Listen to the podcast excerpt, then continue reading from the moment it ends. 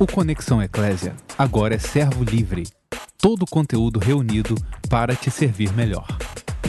Você está ouvindo uma produção servo livre.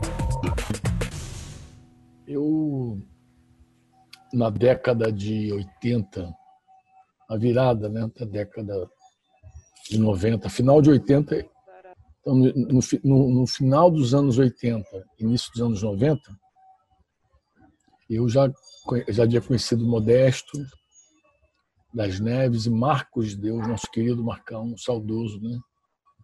Partiu recente para o Senhor. E eu tinha lá meus vinte e poucos anos de idade, né? Isso já faz muito tempo também, né? Então eu é, comecei, sempre tive carga com, com jovens, sempre estive à frente da juventude, desde muito tempo. E eu, por um tempo da minha vida, a nossa carga inicial sempre foi evangelizar, ganhar pessoas. Né? A gente pregava para ganhar. Pregar para ganhar. Então, era pregar para ganhar, batizar para incluir, aquilo que você já sabe, né? E ensinar para edificar. E eu tive uma crise muito grande no início do meu ministério. Qual foi? Eu ganhava e perdia gente. Eu ganhava e perdia. Então eu achava que sempre estava faltando alguma coisa. Eu falei, meu Deus, como se perde gente? É muito ruim quando você ganha e quando você perde. Muito ruim. Eu confesso a vocês que eu fiquei assim no último tempo assim amargando assim algumas coisas. Meu Deus, não é possível, Senhor. É... Como é que eu vou de verdade fazer a tua obra. Foi quando Deus começou a falar do, do discipulado, do reino de Deus e tal, que foi uma experiência para nós próprios. Né? Mas junto com toda a revelação do reino, porque o grande impacto do reino de Deus qual é? O que é reino de Deus de fato? Né? Reino de Deus é quando a vontade de Deus ela se manifesta, ela é feita. Né? Não há reino sem vontade. Por isso que a oração Jesus é: venha o teu reino e seja feita a tua vontade, na terra como ela é feita no céu. Ou seja, se a vontade de Deus não é feita, o reino é de outra pessoa. Né? Se eu faço a minha vontade, se eu tomo minhas decisões e faço a minha vontade, o reino é meu, não é o reino de Deus. Né? Se eu faço a minha vontade. Se eu não faço a minha vontade, se eu faço a vontade de Deus, o reino é o reino de Deus, entendeu? O reino é o reino de Deus. Então eu, é, impactado pela visão do reino de Deus, comecei então a, mergulhar nas escrituras também, buscando não mais uma mensagem para pregar, porque quando a gente é novo, a gente busca muito na Bíblia mensagem para pregar, alguma coisa para tocar as emoções e tal, e aquilo acabou, aquilo acabou, aquilo ali foi uma, mas filhado. Inclusive, eu experimentei esse logo no início da minha carreira cristã, carreira que eu achei que ia terminar rapidamente, eu experimentei uma disciplina pública. Eu fui o primeiro cara a ser disciplinado publicamente numa reunião da igreja, que naquela época a gente nem sabia bem como fazer. Então foi numa reunião geral mesmo, de domingo, assim, caprichada, sabe? cheio de visitantes, cheio de coisa. E Deus caprichou, né? Que Deus mandou um monte de gente, tudo que é lugar. a gente nem sabia como fazer, mas quando a gente colocou em prática o assunto, o, o cara da. O, o, o, camarada da hora foi o Franco, né? Foi o primeiro, inaugurou a disciplina na igreja do Rio de Janeiro. Fui em Camará ainda, a gente reunia num galpão em Camará, e lá estava o Franco lá, sendo disciplinado publicamente. Bem, eu, nesse momento, então, eu já estava assim, muito quebrantado para poder ficar pensando em pregar. Né? Ser o cara do púlpito. Eu falei, não, eu preciso viver. Viver o reino de Deus. E, junto com isso aí, eu comecei a receber palavras de Deus para minha própria vida, obviamente, para viver. E vi também que essa palavra ela trazia um impacto direto na vida é, das, dos jovens, dos solteiros. Eu vi muita coisa que Deus falava, e fala na Escritura, pelas Escrituras, né? Que essa palavra de Deus eu vi. Falei, meu Deus do céu, se um jovem aplicar isso, a vida dele vai mudar completamente. Aí isso vai ser uma revolução. Então, como é que nasce o Muroporta? O Muroporta nasce assim. Um dia eu fui levar Modesto, dar carona para Modesto, meu companheiro, levando ele na Rita. Tinha uma jovem que entrou com ele também no carro, que moravam, eram vizinhos. E aí Modesto falou assim, pode deixar essa menina lá? Eu falei, claro que posso, vamos lá. Toquei ficha lá para do outro lado de Realengo. Mora, Modesto morava em Realengo do outro lado. E antes de deixar a menina, a menina falou assim, poxa, eu tive um sonho, Modesto. Começou a contar o sonho para Modesto. E o sonho dela era um sonho muito interessante, cara. Ela sonhou que era uma, uma florzinha plantada. Imagina, eu sonhei que era uma flor plantada. E entrava um rapaz assim, naquele jardim, o rapaz olhava várias flores para lá, para cá, para lá, para cá e tal. E o rapaz olhou e eu assim, quando eu vi o rapaz, eu fiquei assim, todo alegre, né? Falei, poxa, ele vai me colher, ele vai me colher. Mas o rapaz passava, olhava, olhava, olhava e ia embora não me colhia. Essa é a inquietude da menina, né? E Modesto, então, ele teve um primeiro momento uma palavra ali, ele me puxou e disse: Você, o que você acha, Franco? Eu falei, cara, eu acho que eu entendi esse sonho. Aí ele, aí perguntei para a menina, eu falei, você, você tem orado para é, a Deus um relacionamento? Ah, tem. Tá legal. Que tipo de rapaz você tem pedido a Deus? Como a gente já tinha começado a falar do reino de Deus, Senhor de Jesus, discipulado, discípulo e tal, ela, ela foi pronta, meu irmão. Na hora ela sacou a espada e falou: assim, Eu quero um discípulo de Jesus tal. Ah, eu não quero um crente qualquer, não. Eu quero um discípulo de Jesus. Começou a falar assim, né? E aí eu falei: Mas eu acho que Deus está respondendo a tua oração. Tua, tua oração. Ela, Ei, como é que Deus está respondendo? Não, Deus está respondendo da seguinte maneira: o, o tipo de rapaz que você está pedindo a Deus ele não te enxerga ainda. Ela tomou um susto. Mas como assim não me enxerga? Você ainda não tem, não revelou ainda as, os atributos que atraem um discípulo. Porque um verdadeiro discípulo de Jesus, ele não olha só para o rostinho bonito. E ela era uma menina muito bonita.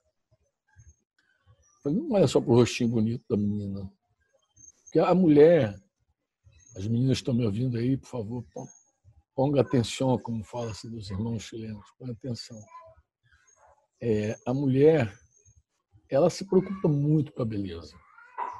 É, o foco da mulher é a beleza. E o desejo da mulher é ser amada. Isso é, quando tu pensava na mulher, tu pensa assim, o que a mulher busca? Ela quer ser sempre bela. Sempre bela. A beleza é uma coisa que mexe com a mulher, profundamente. Por isso que eu falo para os rapazes, eu digo, rapazes, vocês não precisam ser bonitos, vocês precisam ser homens. Você pega a Bíblia e quando a Bíblia fala das mulheres, todas são lindas. Lindas, lindas, lindas. Só tem mulher linda na Bíblia. Homem, você conta nos dedos os homens bonitos da Bíblia. Absalão. A pessoa diz que Davi, Davi era bonitinho, Davi era um feio arrumadinho, não era bonitão. Tem uns caras assim, talvez Sansão, não sei. Mas, em geral, tudo é feio mesmo. Entendeu? Mas não tem problema, né? O Thiago está dando aplaudindo, porque o Thiago já me ouviu isso várias vezes lá no sertão. Eu já falei para aquela galera do sertão, eu digo, gente, você tem que ser homem. Mas não é homem, homem simplesmente homem, um homem de verdade, um homem maduro, um homem que comunique para a menina uma, uma segurança, um homem responsável, um homem no sentido real da palavra, entendeu? Um homem que traz a responsa para ele, um homem, um homem que que, que capaz de amar a mulher de verdade. Amar como assim, Franco? Amar. Porque amar na Bíblia, aí o Muroporta, eu vou descrever isso com força no Muroporta. Né? Vou dedicar um capítulo aí do Muroporta para explicar o verdadeiro amor. O que é amor, que eu acho que é uma grande confusão da massa. Né? A galera pensa que amor, em geral, eles pensam mesmo que amor é essa coisa que, que o cara traz do mundo: sentimento, sexo, erotismo, paixão, e amor não tem nada, nada a ver com isso. Nada a ver com isso. O amor, por exemplo, ele não é cego, não é louco. A Bíblia diz que a mulher apaixonada, a, loucura é a mulher apaixonada. A loucura é a mulher apaixonada. A mulher apaixonada não vê nenhum homem. Ela acha que o homem é perfeito. O amor é assim. O amor é capaz de ver os erros e ainda assim dizer, eu vou eu vou te amar. Mas como é que eu vou te amar se eu estou vendo todos os teus erros? Eu vou me consagrar a Deus, eu vou me consagrar a Deus para que você seja uma pessoa melhor. Então, eu vou entregar minha vida a Deus. Então, como é que um discípulo funciona, meninas? Um discípulo funciona assim. Ele casa com a mulher. Em geral, casamento leva muita gente para aquele, aquele encontro do ideal, idealismo. O homem ideal, a mulher ideal. E quando você casa, você encontra o real. Então, você casa com o real, você não casa com o ideal. Mas muita gente se frustra porque idealiza um homem, idealiza uma mulher, idealiza, e quando casa, descobre a real. Quem é essa pessoa de verdade? Né? E você não ama de verdade o, real, o, o, o, o ideal, você ama o real. É, e tem que aprender a amar o real. Como é que se ama o real? Como é que um rapaz ama uma moça, por exemplo? Um homem ama uma mulher quando o homem ele é capaz de se entregar a Deus por essa mulher ele, ele é capaz de se consagrar. Jesus, na oração dele lá de, de João 17, né? aquela oração linda lá de João 17, Jesus fala assim: por eles eu me santifico. Então, o verdadeiro amor tem essa marca. Qual é? É a capacidade que você tem de se santificar por outra pessoa. Então, por isso que quem ama não adultera. Quem ama não mata. Quem ama não faz mal ao outro. Por que, que não faz mal? Porque não é uma paixão louca. O amor não é uma coisa louca, cega. O amor é, é, é, é você dizer assim: por essa pessoa eu me santifico. Por essa pessoa, por essa mulher eu me santifico. Eu vou, eu vou buscar mais a Deus, eu vou me consagrar mais a Deus, eu vou me entregar mais a Deus para que ela seja abençoada. Ah, mas ela não é madura como eu pensei, não tem nenhum problema. Eu, eu, eu vou recebê-la como ela é e vou me entregar para que ela seja transformada de glória em glória no caráter de Jesus. Esse é o amor. E a, mulher, em geral, ela busca esse amor. Ela é inconsciente, ela não sabe, mas é isso que ela busca. E o foco dela é a beleza.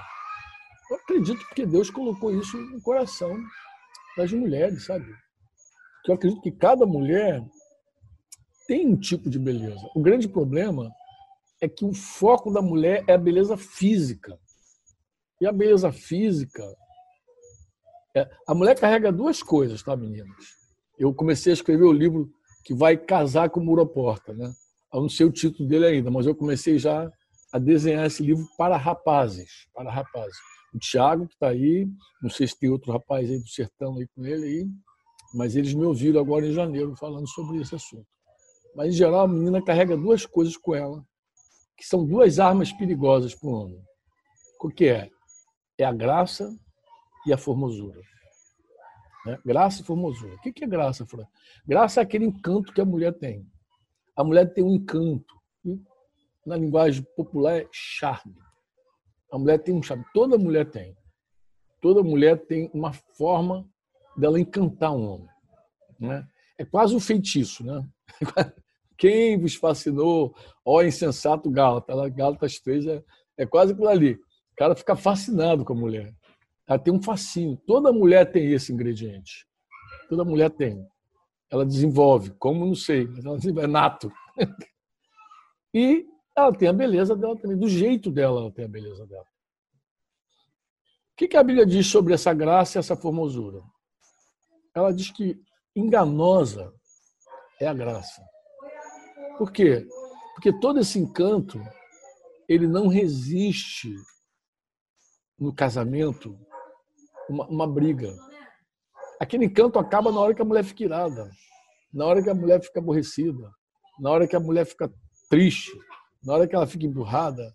Aí, nessa hora, o encanto vai embora. Esse encanto morre aí, entendeu? Esse encanto acaba aí, entendeu? Então, é enganoso. O homem que atrai, o homem que diz que vai casar com a mulher porque ele está encantado com ela, ele está literalmente numa armadilha, numa trampa. Porque isso tudo vai embora já na primeira confusão de casa. Se tem alguma mulher casada além da Michelle, não sei se tem mais, sabe muito bem o que eu estou dizendo. A pessoa, ela ela ela, ela está casada, ela descobre a realidade e aí todo aquele encanto não funciona na hora da confusão, na hora da briga, na hora da discordância. Então é uma, é uma armadilha para o homem, é enganosa. E a, a, formosura, né? A formosura ela é vã. Ela é vã a formosura. Por quê? Porque ela passa, ela acaba. Claro que Deus não fez para ser assim. Deus, Deus não planejou a morte. A morte, porque isso é o que faz acabar com a beleza física é a morte. Um dia todos serão os que estiverem em Cristo morrido em Cristo ressuscitarão com ele, os vivos serão arrebatados ao encontro do todo mundo vai ter um corpo glorificado. Como vai ser esse corpo? A gente não sabe, mas ele nunca mais morre, nunca mais envelhece. Né? Mas essa beleza da qual a gente se refere hoje, qual a gente fala hoje, é uma beleza vã. Mas, infelizmente, a mulher coloca, a mulher coloca essa, essa, essa carga, esse foco dela na, na beleza física, entendeu? Isso é muito ruim, isso é muito triste, entendeu? Por quê? Porque você é muito mais do que a tua beleza física. Você é muito mais do que isso, entendeu? Você precisa de verdade desenvolver uma beleza que os olhos humanos eles não é, são capazes de ver, mas os olhos espirituais eles enxergam. Os olhos espirituais. Então, eu, voltando para a menina no carro, a história é assim. Eu disse: olha, você, o que você, o discípulo que você pede a Deus, o garoto que você pede a Deus, o homem que você pede a Deus, é, esse homem, ele não está, é, esse homem que você roga a Deus, que você pede a Deus, ele não, ele não viu em você ainda, esse homem não viu em você ainda é, o que você procura. O que você procura, ele não, ele não viu ainda. Que você, desculpa, o que ele procura, o tipo de homem que você é, a Deus, é, você não, não manifestou ainda. Aí eu interpretei então para a menina essa essa esse esse sonho dela. Eu falei, olha, um discípulo ele é mais exigente. Porque, porque ele busca algo que vai além dos olhos. Ele não pode ficar é, na dimensão do olho humano. Entendeu? Ele não pode ficar na dimensão do olho humano. Então, é nesse sentido que eu. Então, assim nasceu o Muroporta. Muroporta nasceu assim. Aí, quando eu, quando eu deixei. A gente deixou a menina, fui conversando com o Modesto na Rita no caminho, depois deixei Modéstia na Rita. Mas quando eu cheguei em casa, aí eu fui pegar o texto que deu base ao título do, do, do, do, do livro. Qual foi? Isso foi na, eu, eu, explico, acho que até no livro eu explico isso. Esse livro tem, tem em português e tem em espanhol. Esse livro, né? Mas assim, eu, eu peguei o texto de Cantares 8, 8 e 9. Esse texto me saltou muito aos olhos. Temos uma irmãzinha que ainda não tem seios que faremos a esta nossa irmã no dia em que for pedida? Aí parece que aqueles irmãos que estão discutindo sobre aquela irmãzinha, eles vão dizer assim: se ela for um muro, ela é um muro, ah, ela é um muro. O que a gente vai fazer se ela for um muro? Se ela for um muro, nós vamos edificar, nós edificaremos sobre, sobre essa, esse muro, sobre essa, uma torre de prata. E se ela for uma porta? cercá-la-emos com tábuas de cedro. Eu sei que o contexto ali é outro contexto. Eu tenho certeza disso. Entendeu? Eu, eu tenho certeza disso, que é outra coisa. Mas naquele momento, irmãos, eu, eu confesso, o que eu queria naquela hora ali era. O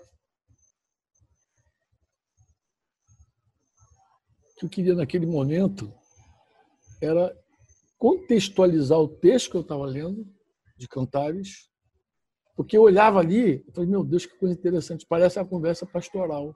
Temos uma irmãzinha que ainda é uma adolescentezinha, não tem seis ainda. Mas o que, que a gente vai fazer quando essa nossa irmãzinha for pedida, quando for o tempo de amores dessa irmã? Então, eu sei que o, que o, contexto de Cantares não tem nada a ver com isso, mas eu falei, mas tem tudo a ver com a nossa, com a nossa realidade pastoral daqueles anos 80. Falei, vai ser simples.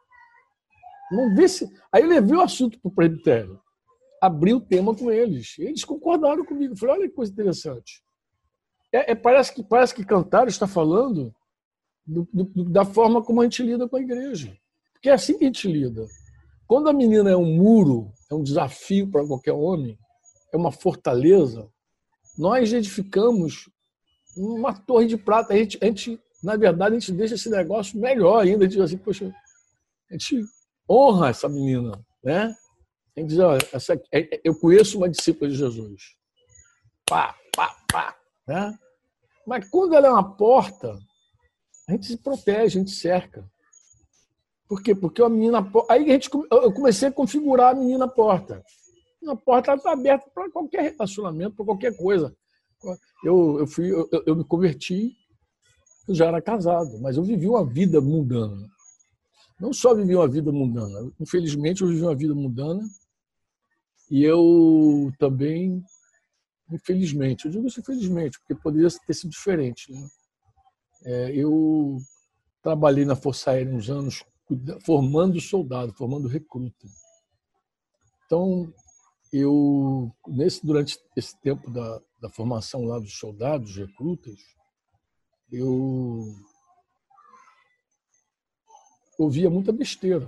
Quando eu era incrédulo, eu também fazia as minhas besteiras, mas eu, eu quando, quando trabalhava já na formação, eu via os garotos conversando no alojamento, falando das namoradas, das noivas e tal. E o que acontece? Eu explicar para vocês. No dia da formatura, essas meninas fatalmente estavam lá. Elas iam visitar, elas, elas estariam na formatura. De repente, muitas delas, sem entendimento, mas é muito engraçado. Quando o cara levava a namoradinha dele para a formatura, dependendo das conversas do alojamento, todo mundo já sabia a história daquela garota, entendeu? Ela toda de bobinha ali, os caras já sabiam já que ela, que ela já foi difamada no quartel, entendeu? Que já se falou mal dela no quartel tal. E homem tem isso, homem tem aquele negócio de se vangloriar, homem tem aquele negócio de ah, fulana, peguei fulana, saí com Beltrano, o homem tem aquela coisa. E no meio dessa bagunça toda, ela tem as irmãzinhas. Porque os caras não poupam as irmãzinhas, entendeu? Ele, não é porque é crente, carrega uma Bíblia, não sei o quê, que o cara vai lá e diz, não, fulana. Não, cara, pô, os caras zoavam até, zoavam. Lá, ela é crente e tal, mas ó, faz o jogo. tal. Mas quando eu me converti, imagina a situação quando eu me converti, ouvindo esse tipo de conversa no alojamento.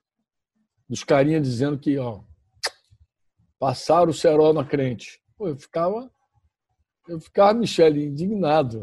eu ficava indignado. Eu ficava, mas também levava essa carga, que eu, eu segui pastoreando. Posso imaginar. Então, você pode imaginar, exatamente. Eu levava essa carga também comigo, porque, porque embora eu, eu, eu fiquei muitos anos na Força Aérea e muitos anos já apacentando. Então eu conjugava uma vida dupla, né? uma vida que eu estava, hora eu estava no quartel, lá lidando com. Lá, lá saiu Fonseca, lá saiu Flecheirão, Flecheirinho, depois nasceu Noé Debs. Tem um montão de gente que vê, é desse tempo da Força Aérea, entendeu? É um monte de gente da FAB que se converteu, gente que se vinculou, gente que. Mas eu tinha uma crise muito grande também. Qual era a minha crise? Minha crise era ver essa essa essa difamação, essa vida tal. Então, quando eu chegava no meio da igreja, eu descarregava meu coração com a juventude. E aí eu comecei a dizer, irmãos, olha só, a impressão que a gente tem é que cantar está falando dessa menina. Quando ela é um muro, a gente tem uma atitude com ela, mas quando ela é uma porta, a gente tem outra atitude, a gente quer proteger a porteira.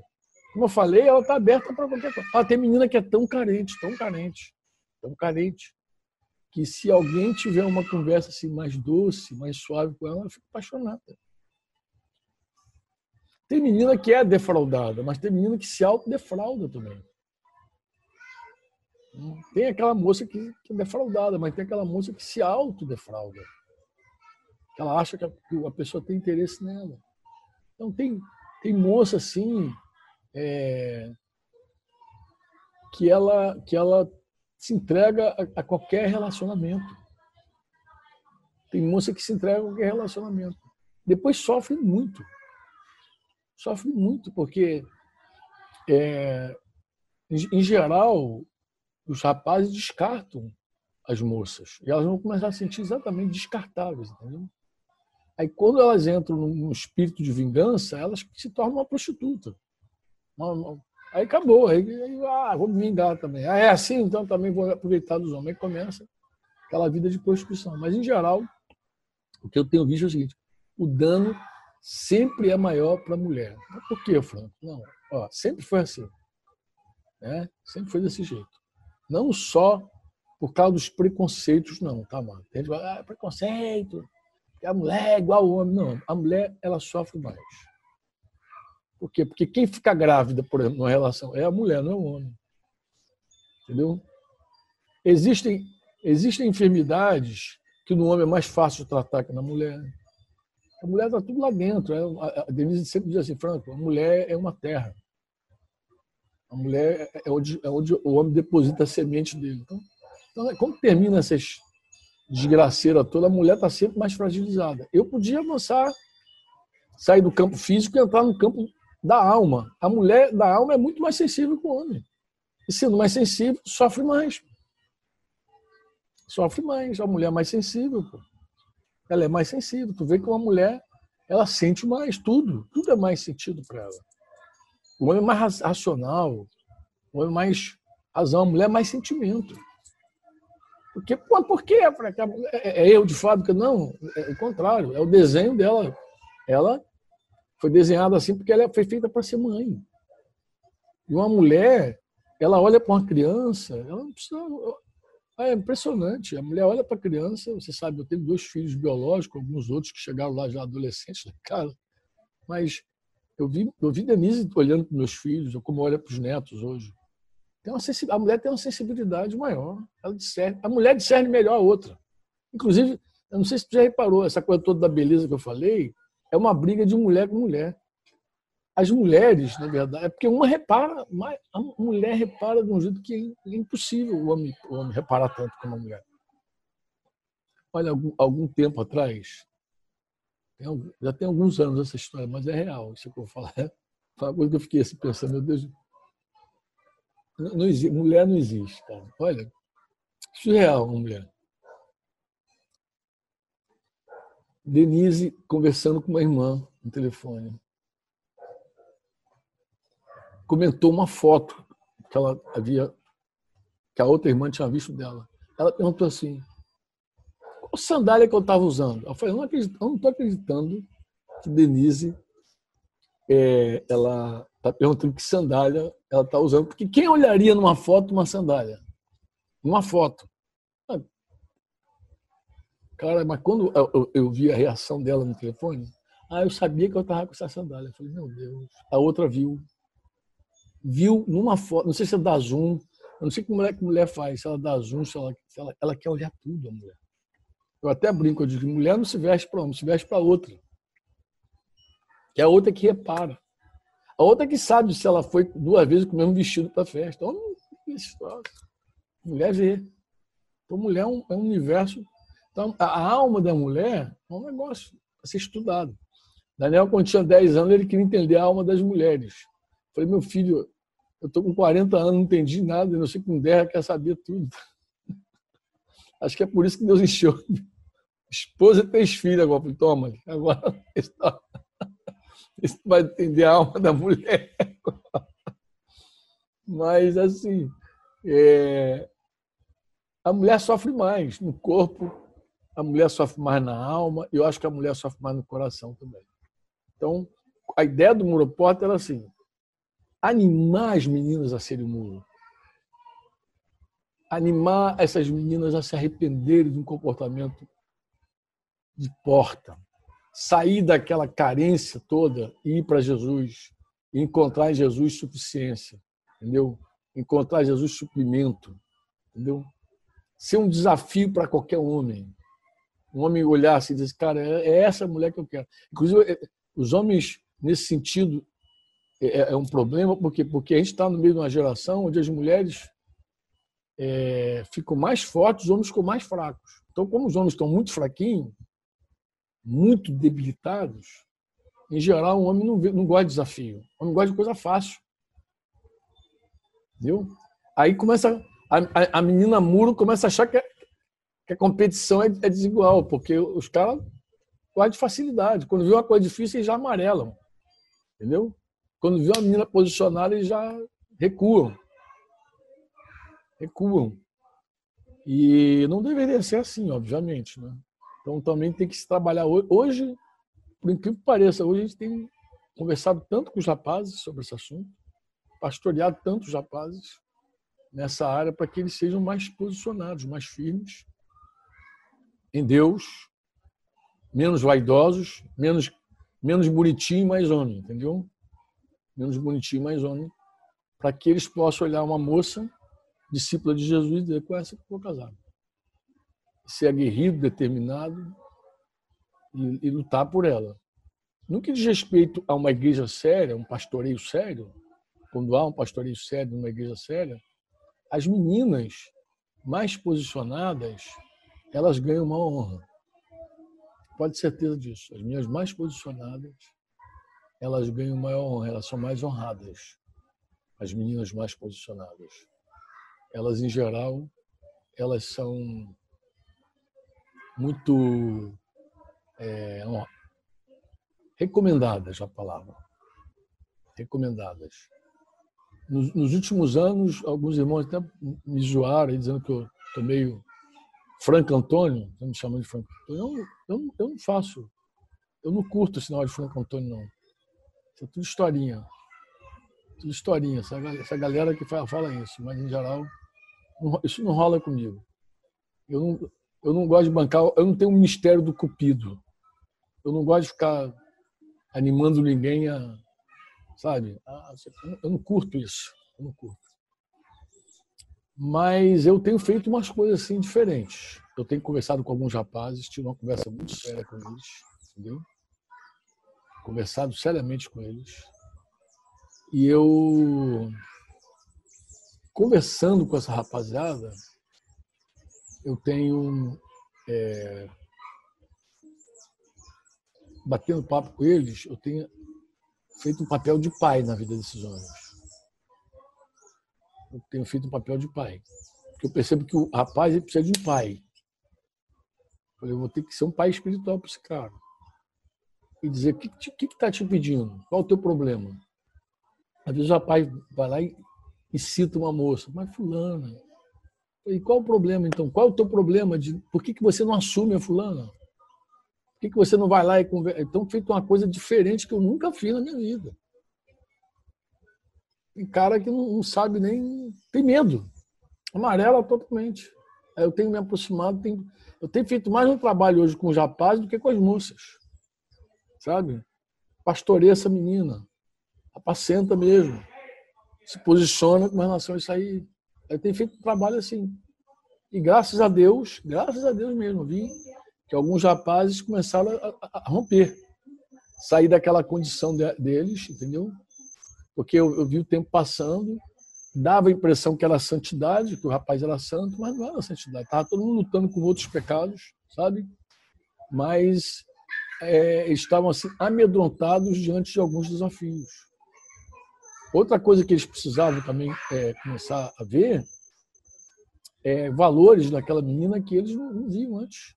É, eu lembro de, uma conversa com um rapaz, esse, esse se arrependeu, está casado, graças a Deus, dando fruto. Mas eu lembro de uma conversa com ele lá no sertão, uma caminhada no sertão com ele, onde eu é, perguntei sobre a vida sentimental dele e ele começou a montar um, um robô para mim, uma, uma, Frankenstein. Ah, é, Frank, eu tenho pensado nisso sim. Eu falei, é legal. Você tem olhado para alguém? a gente caminhando, porque a gente dá uma caminhadinha lá no sertão, é caminhada obrigatória, né? todo, todo dia quase. A gente caminhando, ele, eu falei, você tem olhado para alguma moça e tal? E ele então começou a, não, eu quero, eu tenho pensado assim, a, a mulher para mim tem que ser assim, tem que ser assim, do jeitinho da fulana, do bom humor da Beltrana. Ah, mas o serviço tem que ser igual a ciclana. Aí começou a mostrar aquele, montar aquele Frankenstein assim. Porque é outro problema nosso desse tempo. Qual é? As pessoas nesse tempo não querem da maneira, não sonham como Deus sonha. Como assim, Franco? Nós queremos ter. Nós queremos ter. Nós queremos fazer. Quando você entrevista alguém, a pessoa vai dizer: Eu quero ter uma mulher. Eu quero ter um marido. Eu quero ter. Quero ter filhos. Você não quer ser uma esposa. Você não quer ser o marido. Você não quer ser. Você não, teu alvo não é ser, é ter. Que é outra coisa que o mundo também te vende, entendeu? Você é o que tem. Você é o que faz. O mundo te vende isso, você acredita nisso. Quando isso não é verdadeiro. Tem outro problema que a gente enfrenta, entendeu, Michele? É porque os jovens, em geral, eles querem ter. Então, quando o garoto começou a montar, aquele jovem começou a montar para mim, eu quero ter uma mulher, ainda queria. Parecia até aquele cantor antigo, um cantor narigudo, que cantava com a viola redondinha assim, viola mesmo, não é nem violão, viola. Juca Chaves. Juca Chaves tinha uma música que dizia assim, eu quero uma mulher que seja diferente de todas que eu já tive, de todas tão iguais, que seja minha amiga, amante, confidente, confidente, a cúmplice de tudo que eu fizer, amar. Eu falei, até brinquei com ele. Eu falei, você é um discípulo de JC. JC. Aí, não, eu sou discípulo de Jesus. Jesus não, falei, não Jesus, não. Juca Chaves. Juca Chaves. Você é discípulo de Juca Chaves. Aí, não, acho que ele nem conhecia Juca Chaves. Eu falei, o Juca Chaves é queria uma, uma, uma cúmplice para ele. Mas que ele foi montando a mulher do jeito que ele queria. Falei, Pô, cara, em Franco. Fala, minha querida dentro disso aí que você está falando, é interessante até o fato de ter meninos aqui, porque não é só a menina que idealiza né, também essa questão do, do rapaz. Existe esse, essa, essa idealização da parte do menino também, né? E esse quebra-cabeça aí que você está falando aí, que pega daqui, pega dali, faz aquela junção. Existe isso também nos rapazes, né? Existe, minha querida. O cara quer ele monta fisicamente e mentalmente uma mulher. Ele vai montando tudinho, do jeitinho que ele quer. Entendeu? E ele esquece até aqueles valores que a gente ensina para as moças. Enganosa. Por isso que eu falei que eu tô, já comecei a pensar no livro do Japão. Enganosa é a graça, vã é a formosura. Então ele, vai, ele começa a montar a mulher a partir daquilo que justamente não é fundamental. Entendeu? E aí, com esse rapaz, foi muito interessante. Eu identifiquei que ele vivia um, um, um drama entre a ansiedade e o medo, aquele jogo, né? Hora, hora estava muito ansioso, hora estava com medo, hora estava ansioso, hora com medo. E eu falei com ele, olha, você, quando está ansioso, você precipita as suas ações. Lembrei de alguns casos anteriores com moças. Você com medo, você fica travado, você não vai avançar com medo. Nenhuma moça Tu vai conseguir pastorear, guiar as tuas futuras esposas se você tiver com medo. Então você precisa romper com medo. Tá? E começamos a falar dessa, dessa vida no espírito com ele e tal. Tá? E depois eu fiz a pergunta fatal para ele. Porque eu já achava que ele olhava para uma menina. E aí eu falei, fulana, dei o tiro, misericórdia, ele, pum, escopeta. Mas quando eu dei o tiro, aí ele me falou assim, que a fulana tinha um outro cara olhando para ela. Só que eu já conhecia a história do outro cara, porque eu já tinha conversado com outro cara, que é um outro cara instável também, outro cara que precisa apanhar, também muito para aprender. Falei, fulano tá olhando para essa menina, tá, tá, a última é essa. Aí eu rasguei o verbo com ele. Falei, amado, você vai perder essa menina com um cara instável, que precisa de mais ajuda que você. Eu acho que você tem mais chance que ele. Falei assim, ó.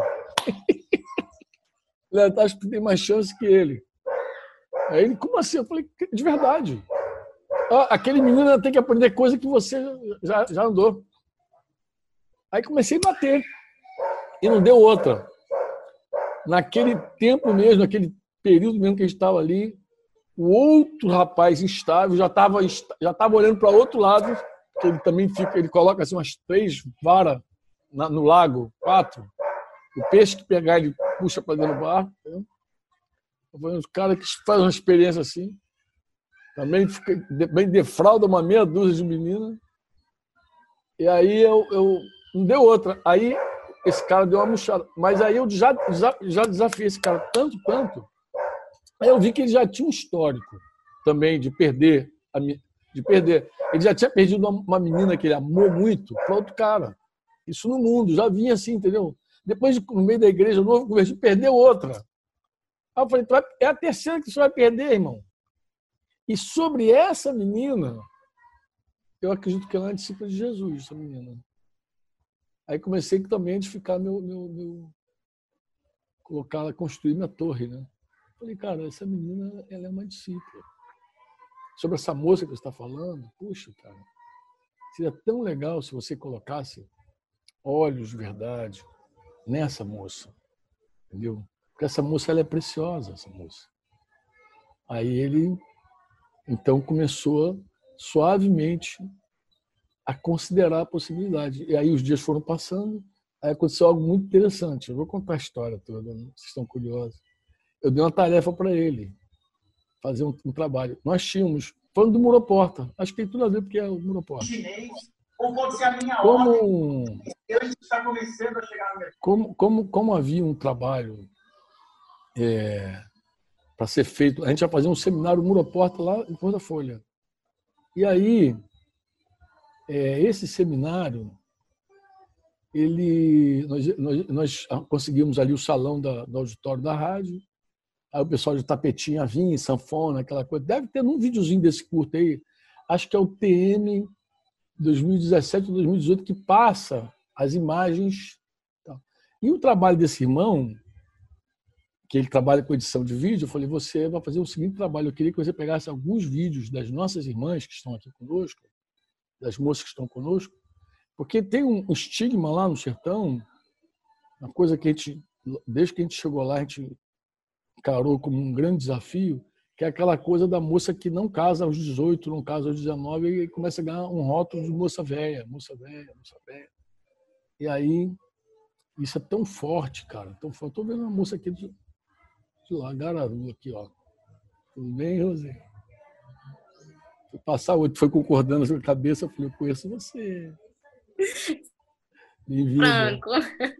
Muito bem-vinda, querida. Então ela sabe, você sabe bem o que é isso. Aí esse, coloca esse rótulo na menina de moça velha. E aí o que, que eu fiz? Eu falei, olha, eu queria que você gravasse o testemunho de algumas moças e é, no testemunho dessas moças, no testemunho dessas moças, você pudesse é, tá entrando mais gente aqui, ó. Um rapaz aqui, Fernando. No testemunho dessas moças, você pudesse o testemunho das moças era, era uma coisa simples, era o seguinte, ele iria, ele iria é, captar alguns minutinhos do testemunho dela, dizendo, eu sou fulana de tal, tenho tantos anos, a maioria com mais de 18 anos, sou solteira, contasse um pouquinho da história dela e terminasse dizendo assim, eu não sou moça velha. Eu, eu estou aqui. Então, essa era, é, é, essa era, é, esse era o vídeo. Né? Então ele pegou várias moças lá que estavam conosco, foi fazendo, foi montando esse vídeo, entendeu? Foi montando esse vídeo. E esse vídeo ele ia dizendo não sou, as meninas iam dizendo não sou moça velha, não sou moça. Velha. Então quando ele foi preparar o vídeo dessa moça que ele estava perdendo, ele montou lá luz, câmera, ação, e a menina começou a contar o testemunho dela, contou a história dela, começou a falar. Aí aconteceu algo muito interessante.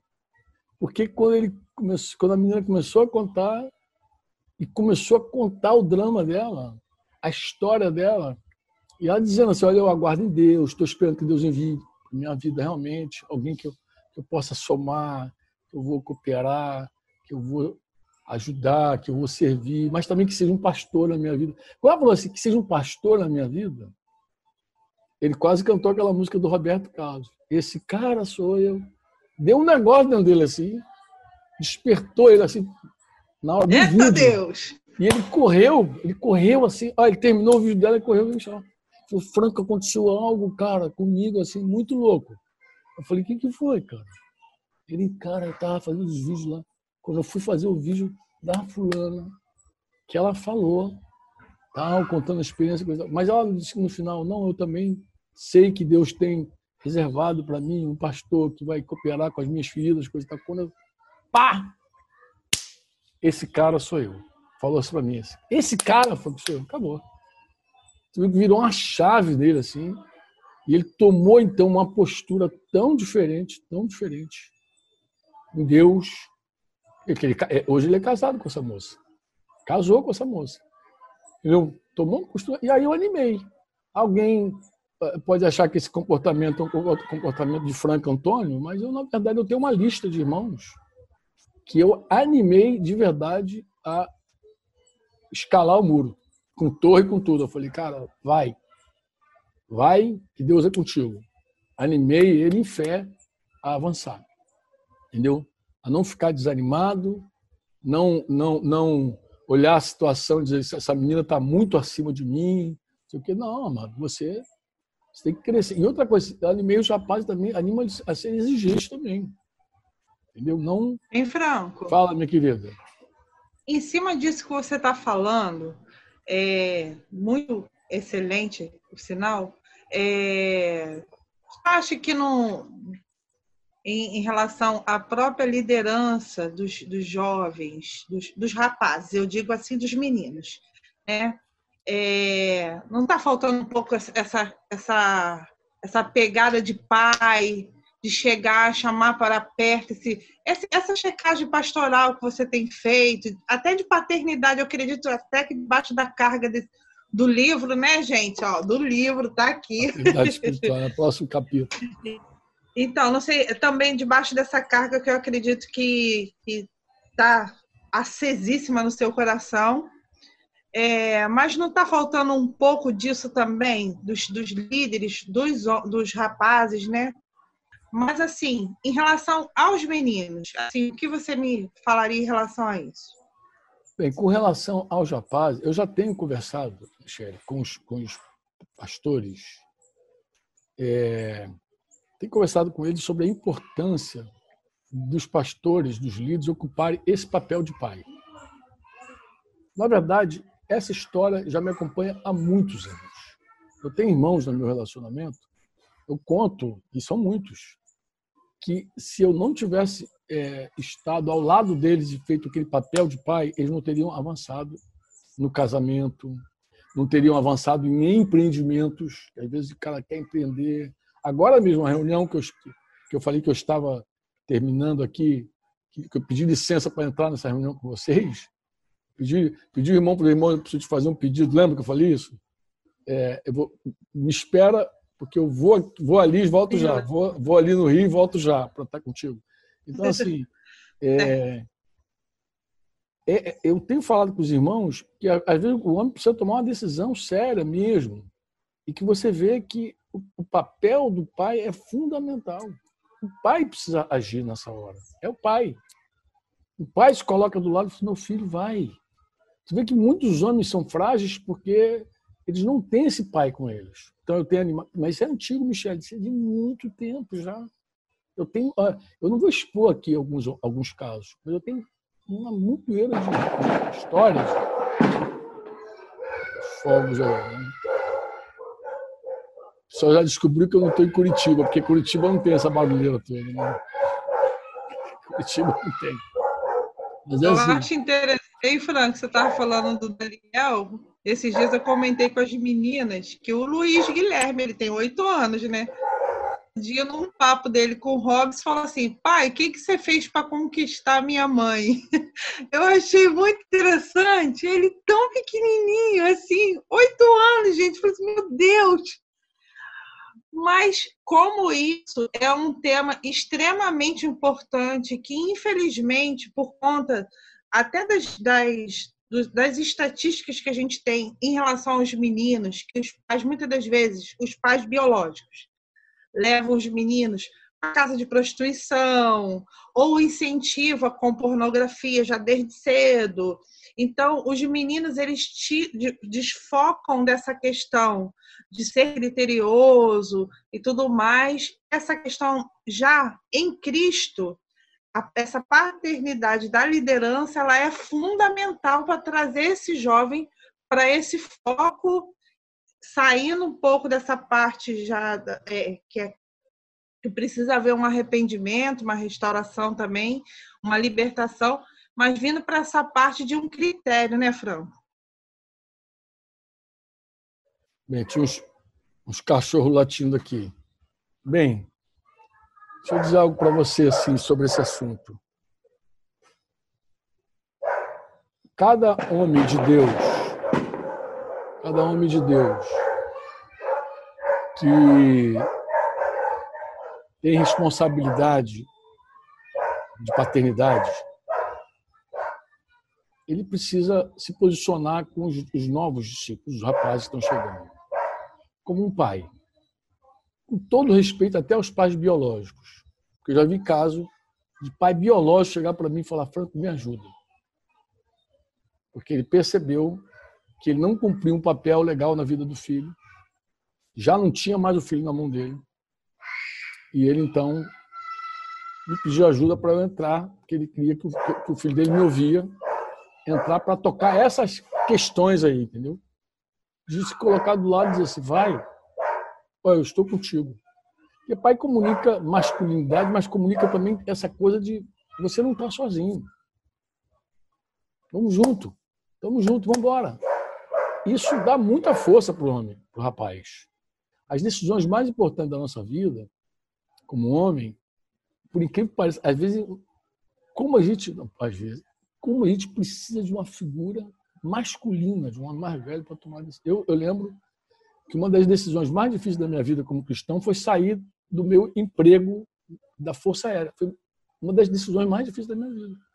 E como meu sogro foi importante, como Deus colocou meu sogro naquela hora. Eu, meu sogro tem é, quase 80 anos de idade, é um nordestino, paraibano, mal sabe ler, mal sabe escrever. Vocês sabem, conhecem meu sogro. Se não conhece, deve ter ouvido pelo menos falar dele de nome. Mas esse homem, naquela hora H, ele me quebrou em 50 mil pedaços. Ele, ele, você não tem ideia como Deus usou meu sogro. Eu vivi uma crise profunda na minha, no meu ministério, na minha vida profissional profunda. E um dia ele chegou na minha casa. Eu tinha chegado de uma missão de madrugada, quatro, cinco horas da manhã. Eu estava é, armado ainda. Denise não gostava que eu chegasse em casa e deixasse as armas assim. Então deixou uma pistola em cima da mesa, um revólver ainda no coldre, com a mesa, com, com, com as pernas na mesinha de centro, no sofá afundado ali, afundado em crise, pecado.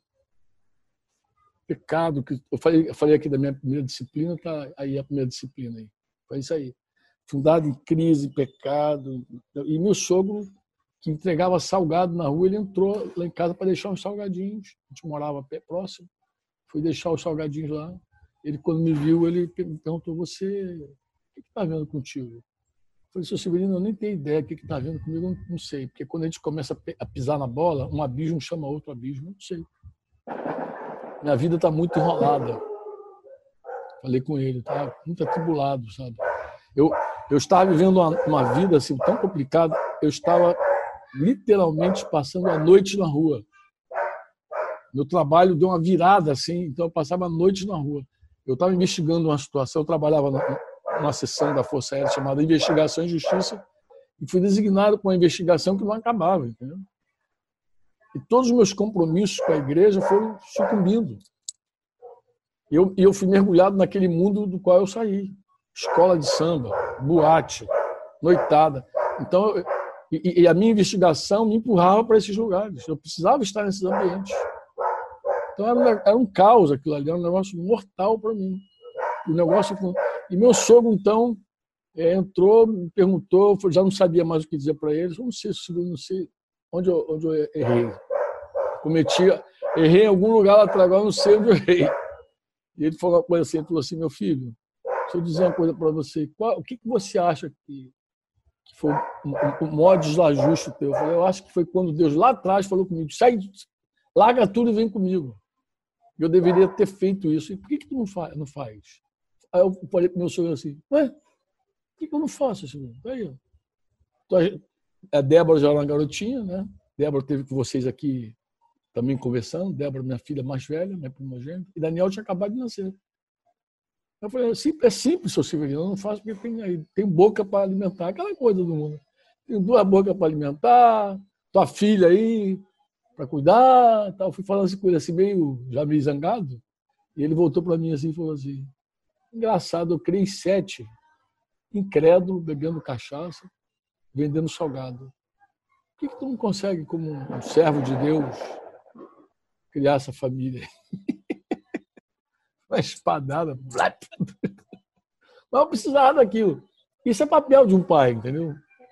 Isso é papel de um pai. O pai faz isso na vida do filho. O pai diz, cara, qual é o teu problema? O que, que, que tem seguro? Que aí o cara pensou, sou funcionário público, tenho meu emprego garantido, sei o que dará. Aí tem aquela, aquela, aquela mediocridade toda da vida lá que acho que não pode nunca alçar nada. Eu já estava, eu já estava muito metido na obra. Muito metido na obra. Mas eu nem imaginava também o que Deus tinha para mim. O que, que Deus ia fazer na minha vida. Eu tinha meus 30 e poucos anos lá. Não, 20, 20 e poucos anos. Eu tinha, não tinha feito 30 anos, estava fazendo 30 anos. Ia completar 30 anos. Então eu falei, eu não tinha noção de nada do que Deus tinha para minha vida. E, e como Deus me queria livre para voar. Ele me queria servo, mas me queria livre também. servo livre. Falou, você precisa estar ali. Mas meu sogro cumpriu esse papel.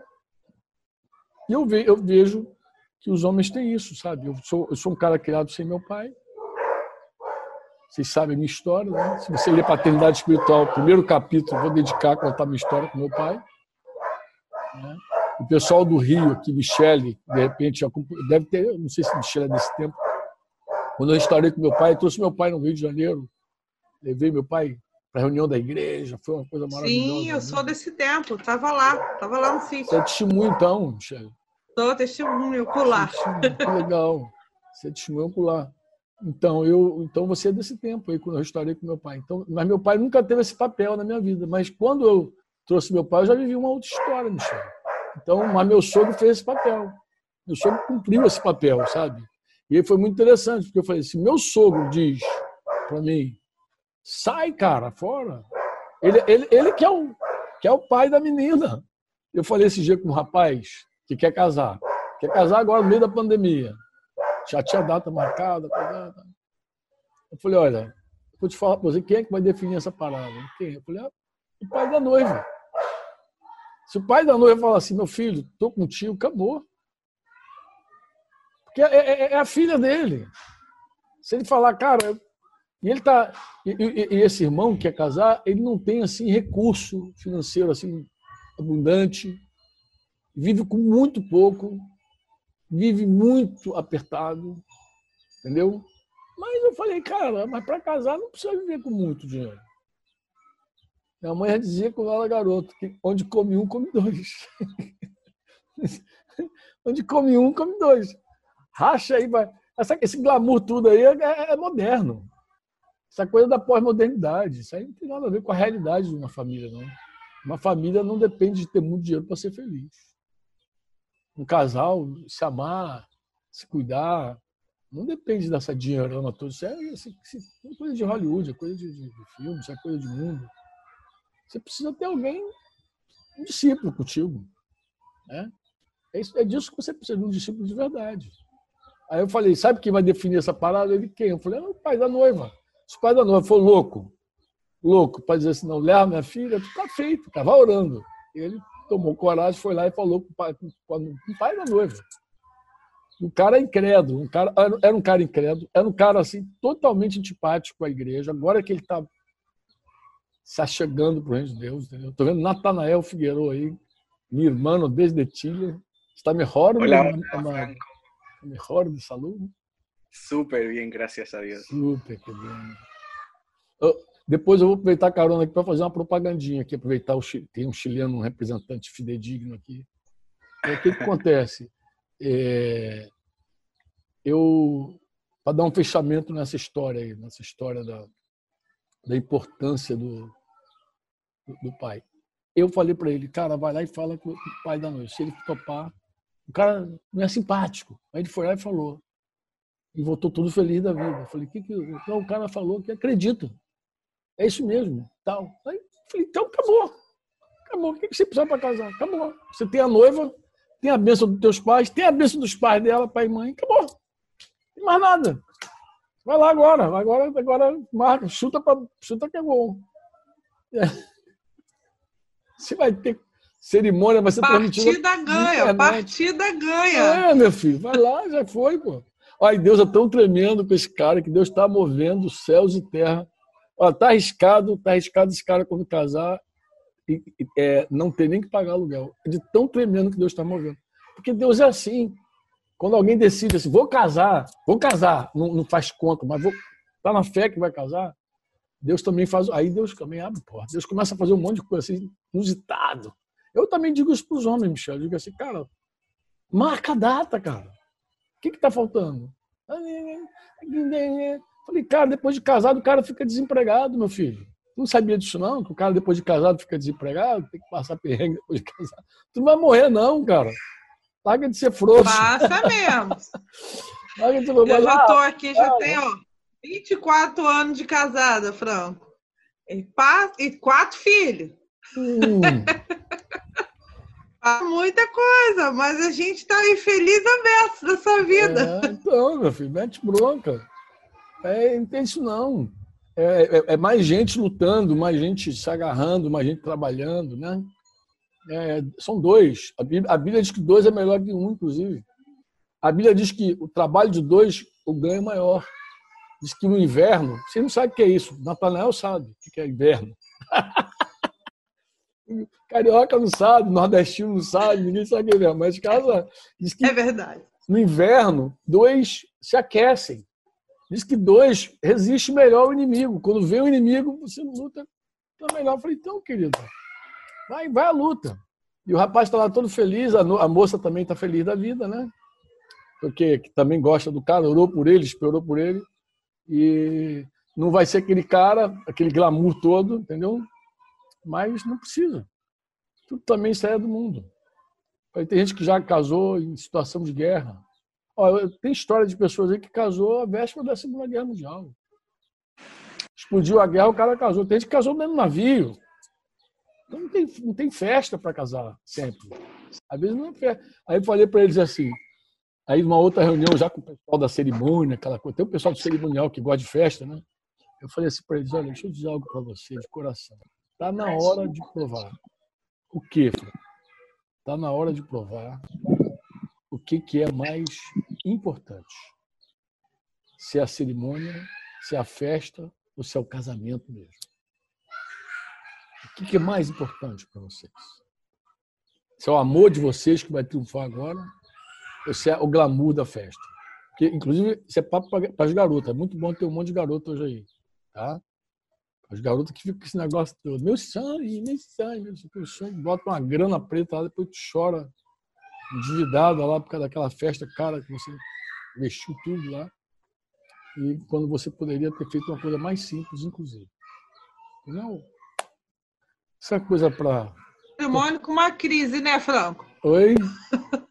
Às vezes já entra até no matrimônio com a crise financeira. Financeira, já entra. Tem gente que só quer, só quer sair bem no, no Instagram, no Facebook, entendeu? Botar foto para tudo que é lado, tal, publicar em tudo que é canto, mas na verdade não não experimenta, não não experimenta de verdade em Deus essa essa benção de você ter alguém né, que valoriza muito mais. Isso é um teste para os rapazes também, tá, galera? A menina também está muito preocupada com festa. Você tem que dizer, cara, peraí, qual é a tua? É festa ou eu a parada aqui? qual é o negócio? O que é mais importante para você? Tá casada comigo ou ficar saindo no Instagram, fazendo foto no Instagram? Tá? Isso é legal também, esse teste também é bom. É, em relação a, por exemplo, menino, o rapaz e a moça são vinculados, já estão caminhando aí e tal. E aí, de repente, no meio aí da, do, do caminho, os dois não se preservam na santidade. Pisa na jaca. É um assunto também que é bem. É... Como, como eu te falei, tem algumas meninas que não estão vinculadas aqui conosco, e foi um assunto que no, no, no último, no último nosso grupo, Sim. rendeu um pouquinho. Aí eu queria que tu falasse um pouquinho sobre essa questão também de, de é, como é esse, esse pastoreio aí quando acontece essa questão da, da defraudação antes do casamento. Bem, eu acredito sempre, sempre em recomeço, sabe, Michele? Nosso Deus é o Deus de recomeço. Se Deus não fosse quem Ele é, eu nem estaria aqui falando com vocês hoje. Então, Deus é o Deus de recomeço. Mas eu sei que Deus não constrói nada sobre ruínas.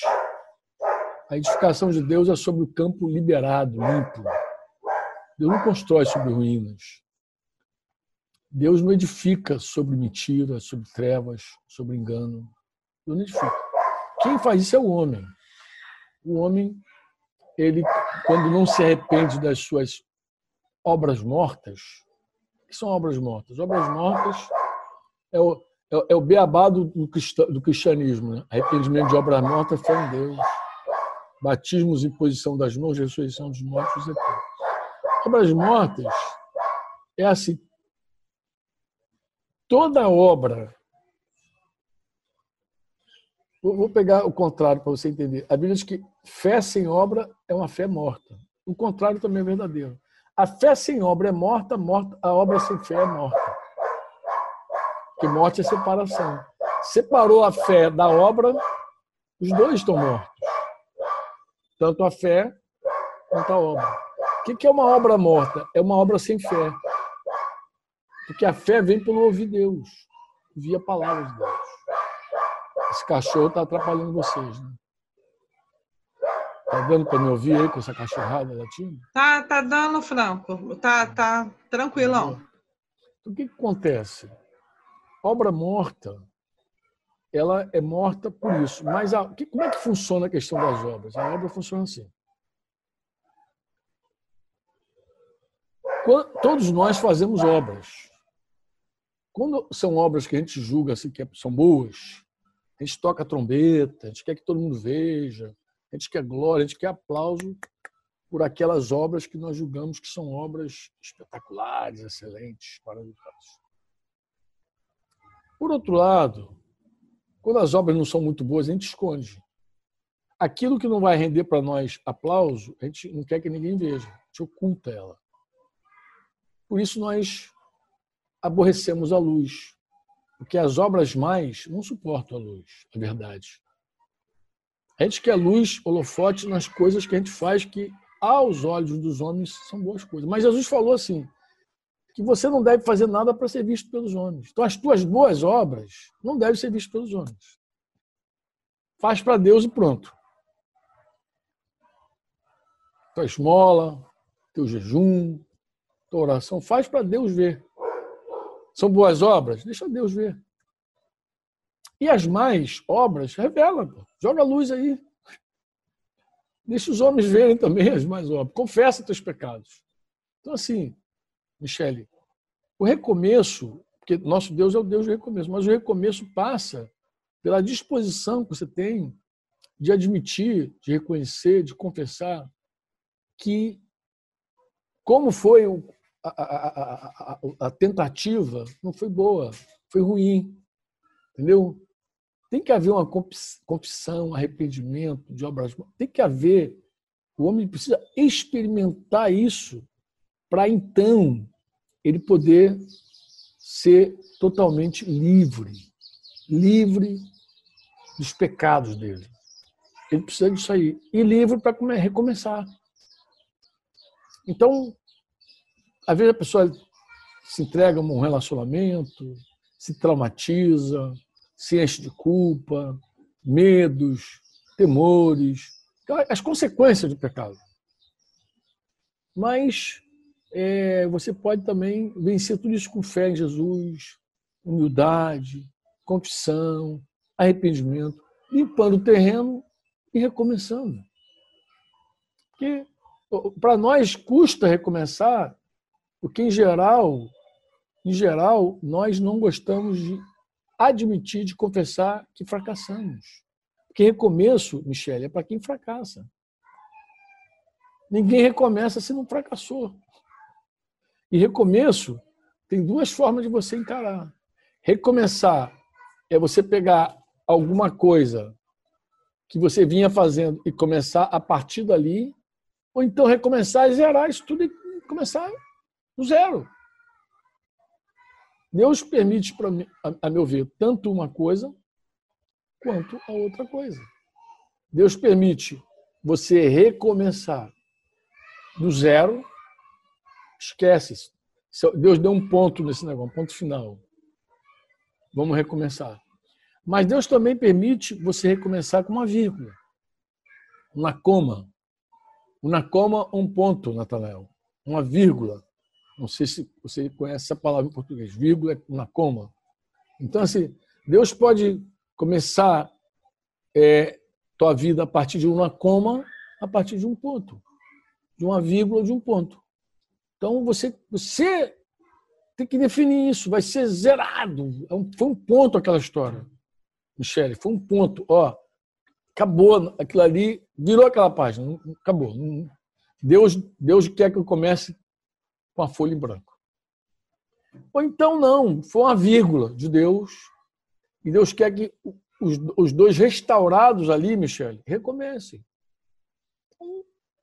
Então, a coisa assim. O, o, grande desafio de quem apacenta, Michele, sabe qual é? É se a gente vai recomeçar do, do ponto ou da vírgula. Isso também foi definitivo na vida de um, de um cara que eu estava andando com ele lá em Pôr da Folha também. Outra figura, outra história. O, o Franco. Olá, querido.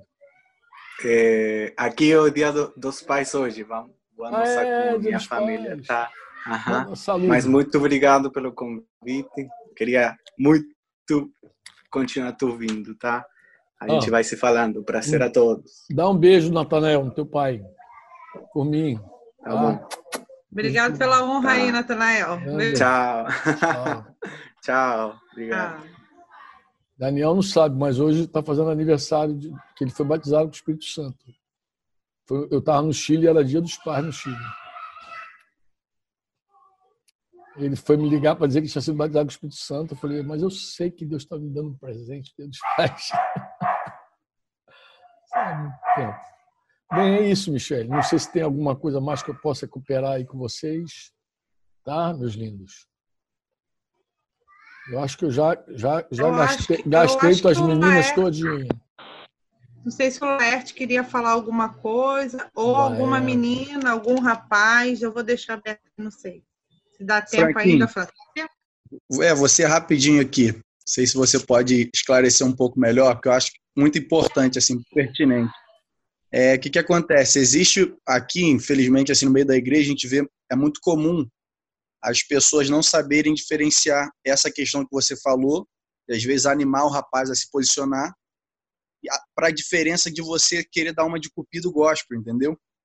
Porque essa questão do cupido gospel é um, traz muito dano para a igreja. Muita gente acaba saindo ferida no meio do corpo por conta disso. Então, acho que seria legal você só dar uma pincelada, falar como diferenciar isso. Tá ótimo, amado. É, o apacento, Laerte, ele é muito interessante. Você percebe muito o tempo da pessoa também, quando você apacenta, quando você discipula, né? Porque Muitas vezes tu olha para um rapaz e vê que o tempo dele nem é de amores. É a mesma coisa para a moça. Parece duro o que eu estou falando. Né? E você olhar para uma pessoa e dizer que o teu tempo não é de amores. Como assim? Não, não é não. Você precisa crescer aqui, ali. E outra coisa é você olhar e ver que o tempo da pessoa já chegou e está passando. e se o tempo chegou, você vê que o tempo chegou para ele, ou está passando dele, algo. Por que, que não, não age?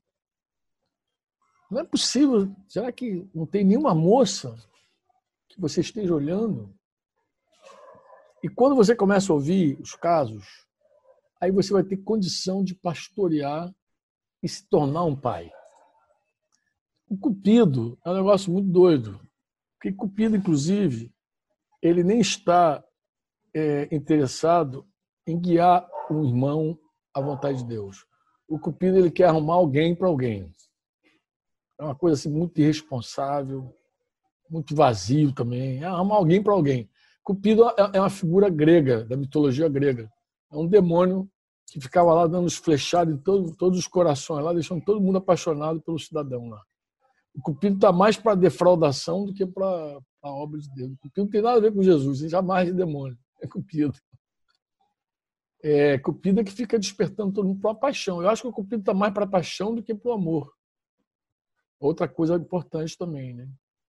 É, é legal, é claro que quando você casa tem um ingrediente do romance, tem aquele ingrediente todo legal que vai surgindo na vida, pessoa fica interessada por outro, isso é muito legal, isso é muito lindo.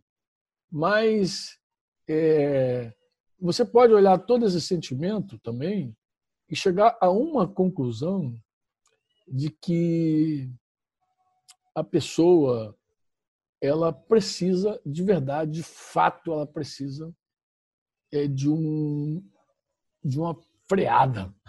Precisa não é nem teu tempo, você precisa arrumar teus sentimentos. Tem um caso assim muito interessante que é, assim, é de uma menina já, humanamente falando, ela estava passando da hora, estava até bem madura na idade, assim, humanamente falando. Mas quando nós nos aproximamos, quando Denise a recebeu no discipulado, o nosso entendimento é que ela não estava pronta, porque ela não tinha os sentimentos dela curados, sabe? Muito trauma, muita coisa, muita ferida. E estava claro para nós também que ela não faria nenhum homem feliz. Lembra que eu falei para vocês que mais importante que ter é ser? Então, uma coisa que mostra também é, é essa graça, você é capaz de, de dar. Entendeu? E aí nós percebemos que ela faria mal a uma relação. Foi um tempo muito legal, foi um mergulho na vida dessa moça, de muita conversa, de muito pranto, muita lágrima, muito trato, coisa e tal. Inclusive, ela achava que tinha resolvido algumas coisas que tinham ficado para trás, depois a gente viu que não tinha resolvido nada. Continuava tudo em aberto ainda, muito difícil tudo. Bem, por fim, Deus realmente fez umas obras assim espetaculares na vida daquela moça. Mas, gente, a história dessa moça é uma coisa tão interessante porque foi tão rápido. Foi tão rápido. Ela terminou uma etapa assim da vida assim de, de que você viu Deus liberando imediatamente conectou ela num outro, numa outra situação que é o esposo dela atual foi tudo assim muito rápido, muito ligeiro. E engraçado, esse rapaz que casou com ela, ele, ele não precisou de um pai dizendo vai, casa. É engraçado, cada um tem uma palavra, né? Mas eu sentei com três rapazes para perguntar a condição de cada um. Que eu achava que já estava tudo no tempo e, e passando. Esse cara que é o esposo dessa irmã estava nesse grupo. E cada um me contou uma palavra. Três, três, é, três. Cada um me deu uma palavra. E a palavra que ele me deu foi muito interessante. Eu falei, qual é a palavra? Falei, como é que é a tua vida? Ele falou, eu tenho uma palavra de Deus. Eu falei, qual é a tua palavra? Não, Deus falou comigo que vai fazer comigo como fez na vida de Isaac. Falei, é? É. Falei, que legal, então você não tem que fazer nada. Falei com ele. E como assim? Eu falei, você não tem que fazer nada, porque Isaac não fez nada. Isaac esperou Rebeca chegar e acabou. Rebeca chegou para ele assim, Deus trouxe. Mas eu vou desenhar a tua, a tua esposa, falei para ele. Aí ele, como assim vou desenhar minha esposa? As meninas se liguem aí, por favor. Fica ligado as meninas agora. Liga no mistério. Falei, eu vou desenhar a tua esposa. Aí, então, fala como é que vai ser minha esposa. Eu falei, a tua esposa vai ser uma pastora. E vou dizer a principal característica dessa tua esposa. Aí me lembrei de Rebeca, né?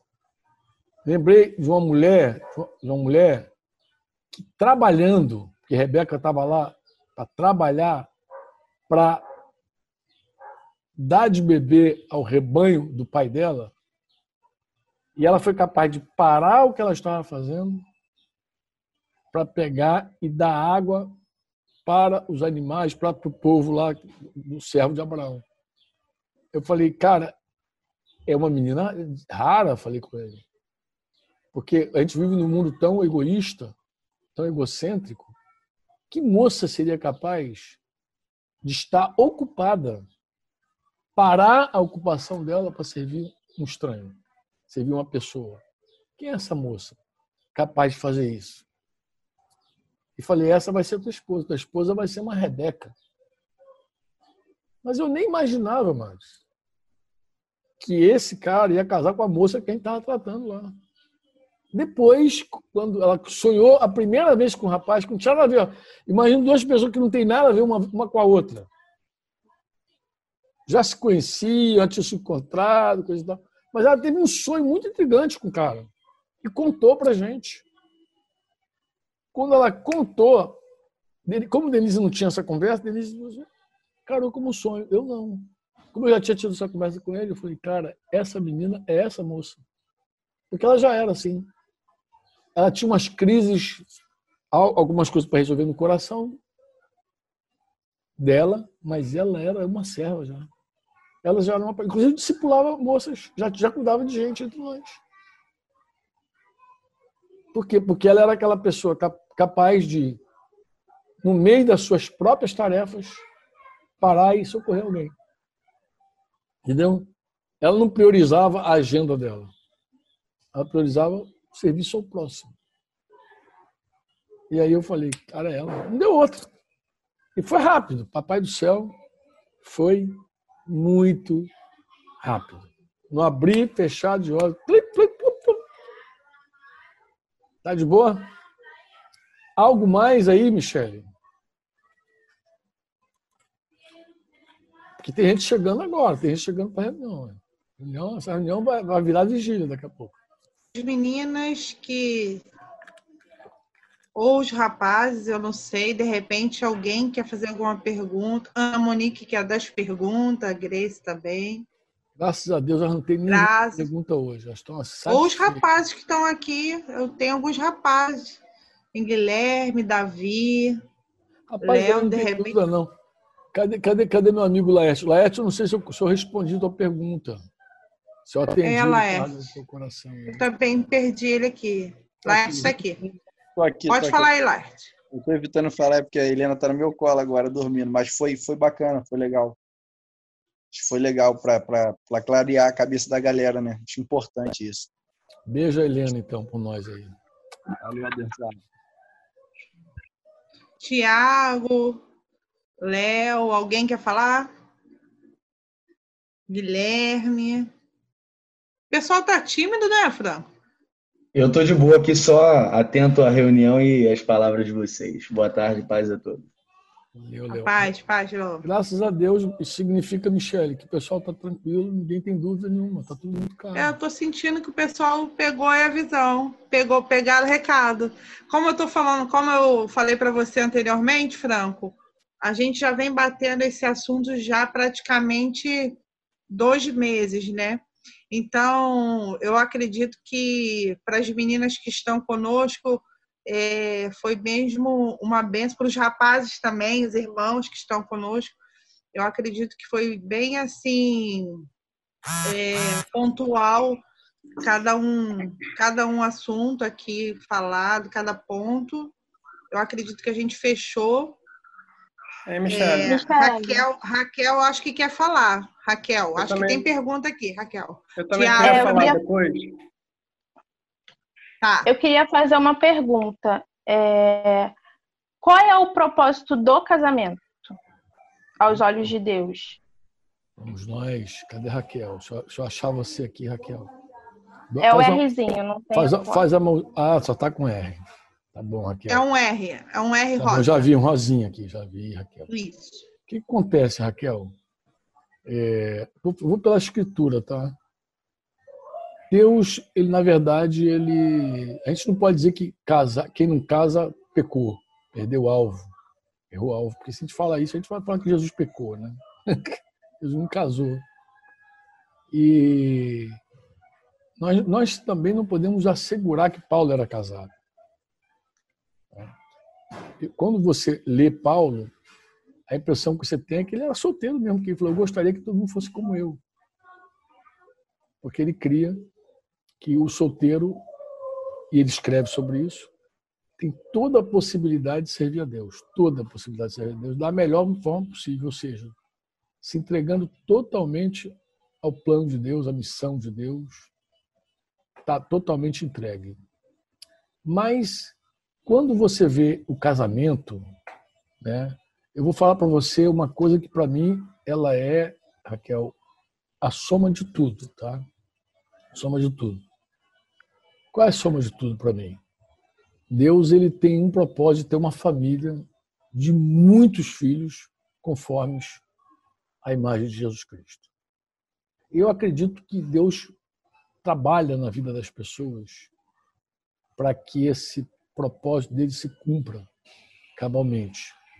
Então eu vejo o casamento na vida de uma pessoa trabalhando muito na vida da própria pessoa que casou, na formação do caráter dessa pessoa.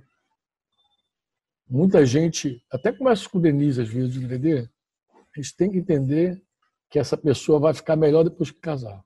Porque tem gente que melhora muito depois que casa. Por que melhora muito depois que casa? Porque depois que a pessoa casa, ela aquele egocentrismo dela, aquela, aquela condição dela. Vou fazer uma manobra aqui que minha nora está falando, falando de princesa casada aqui. Então, assim, depois que depois que a pessoa casa, muita coisa quebranta.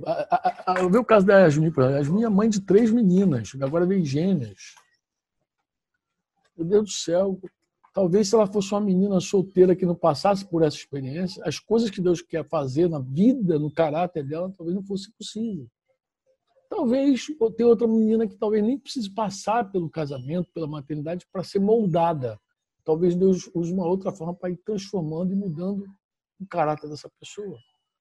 Outra coisa, às vezes a pessoa, o plano de Deus é juntar uma mulher com um homem para que esse casal desenvolva um ministério comum, os dois juntos, agregando homens e mulheres debaixo daquele. Mas você conhece história de tanta gente, eu conheço história de mulheres que nunca casaram. Dia eu vi lá no, no, no perfil do Segurando a Corda, lá no Instagram, uma, uma missionária chamada Amy. Eu nunca conheci o perfil daquela mulher, a história, a biografia dela. Eu fiquei encantado, cara. Uma mulher cheia de problemas de saúde, de dores, de cara, mas desenvolveu um ministério espetacular. Morreu já editosa velhice, com mais de 80 anos, com uma obra extensa. Aí você fica assim, de repente, essa mulher nunca casou, mas não casou por quê? Porque Deus tinha um plano na vida dela, diferente. Aquilo que ela ia fazer, casada, não, não ia corroborar. E penso que a mesma acontece com homens e com mulheres. A família, Raquel, não é um fim em si mesmo. Ela, ela tem que acontecer para atingir um propósito.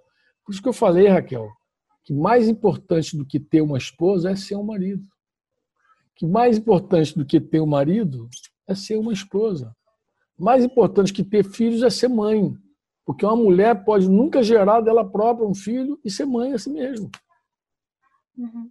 Um homem pode nunca ter experimentado ter filhos que saiu dele, assim, do, do sêmen dele, e ele ser pai assim mesmo. Né? Tanto numa família formada já natural, como numa família espiritual. Então, é um casamento é, que Deus criou inicialmente era para crescer e multiplicar, multiplica-se pelo casamento, pela união de duas pessoas, obviamente. Se cresce também, se conquista, se avança. Mas quando o assunto é reino de Deus, evangelho de Jesus, aí, minha querida, a gente não pode dizer, ah, esse é um fim, não é um fim. Isso é um meio. Um meio. Um, um rapaz, tchau, Tiago, aí que eu converso com ele já há algum tempo também. O Tiagão já me ouve há algum tempo lá nas, no meio do sertão. Mas é, ele sabe o que eu falo. Eu digo, casamento é para cumprir o propósito de Deus. Se não for para cumprir o propósito de Deus, casar para quê? Tem que estar tá dentro daquele, tem que estar tá dentro daquilo, daquele propósito, daquele plano de Deus. Né? Se você for ouvindo histórias de homens de Deus que casaram já depois de discípulos de Jesus, você vai entender a riqueza do Senhor e vice-versa. Meninas que já caminhavam com Deus, faziam discípulos, quando ela se uniu ao, ao esposo, qual era o plano, o que, que Deus tem nesse negócio? Então, não sei se te respondi, Raquel, mas é, eu entendo que é assim, querido. É, para ser parte do propósito eterno. Eu acredito que é assim que um casal deveria, antes do sim, antes do sim no altar, eles deveriam ter isso muito claro, de que são discípulos de Jesus, que são irmãos em Cristo, que estão se unindo para cumprir o propósito de Deus, não apenas atender uma paixão, um mero prazer, um sentimento, mas um propósito acima de tudo isso aí. Você ouviu uma produção Servo Livre.